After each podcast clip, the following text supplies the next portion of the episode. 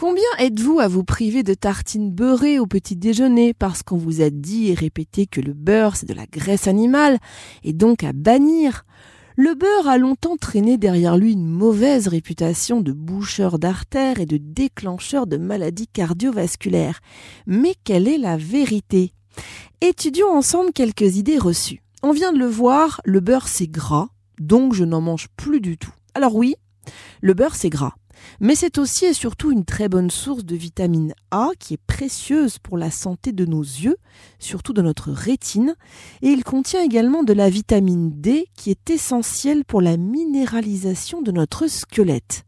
À condition d'en prélever 10 à 20 grammes, pas plus, et de le manger cru, le beurre est un véritable atout santé.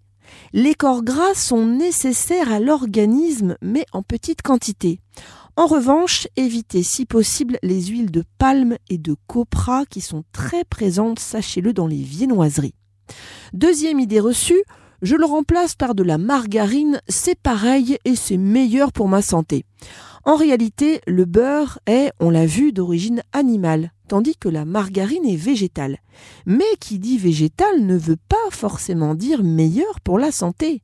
Surtout pour la margarine, qui peut provenir de graisses végétales saturées, voire et c'est pire hydrogénées, donc bourrées de graisses trans, celles qui nous font arrêter de manger du beurre à tort. Si vous préférez tout de même la margarine, optez plutôt pour une marque sans graisse végétale hydrogénée ou alors partiellement hydrogénée et misez si possible sur un enrichissement en oméga 3 et en vitamine A. Troisième idée reçue, c'est plus gras que l'huile. Eh bien non, puisque 10 grammes de beurre, soit une mini plaquette, représente 75 kilocalories, alors que la même quantité d'huile, soit une cuillère à soupe, c'est 100 kilocalories. Il faut arrêter de diaboliser le beurre et comprendre que tout est toujours question de quantité. Quatrième idée reçue, je peux l'utiliser à la place de l'huile dans la poêle pour faire cuire mes aliments. Eh bien non, c'est une mauvaise habitude car le beurre résiste plutôt mal à la chaleur et ne doit pas être cuit à plus de 120 degrés qu'on appelle le point critique. Au-delà, il noircit et il devient toxique. Alors même si des industriels ont trouvé le moyen de commercialiser des beurres qui tiennent à la cuisson, sachez que le beurre noirci, donc chargé de carbone, est soupçonné par les chercheurs d'être un facteur possible d'apparition de cancer. Cinquième idée reçue, tous les beurres ont la même couleur. Non, pas du tout. En fait, la couleur du beurre dépend de la nourriture qu'on a donnée aux vaches.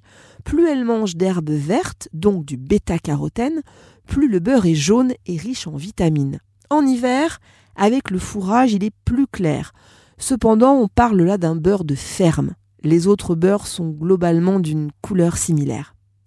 Sixième idée reçue, il n'y a pas de beurre en Asie. Eh bien, c'est faux si l'Asie a longtemps vécu sans produits laitiers, voilà qu'elle se met à en manger et même de plus en plus. En 2021, la Chine a explosé ses commandes avec plus de 20 000 tonnes de beurre et 63 000 tonnes de crème. Septième idée reçue, je prends du beurre allégé, c'est pareil. Pas du tout, car ils ne contiennent que 40 à 60% de matière grasse le reste étant la plupart du temps de l'air ou de l'eau émulsionnée. Alors mon conseil, achetez du vrai beurre, quitte à l'utiliser peu, plutôt que de payer de l'air. Pour conclure, il faut réhabiliter le beurre car aucune preuve scientifique n'existe à l'heure actuelle pour affirmer qu'il est nocif pour la santé cardiovasculaire.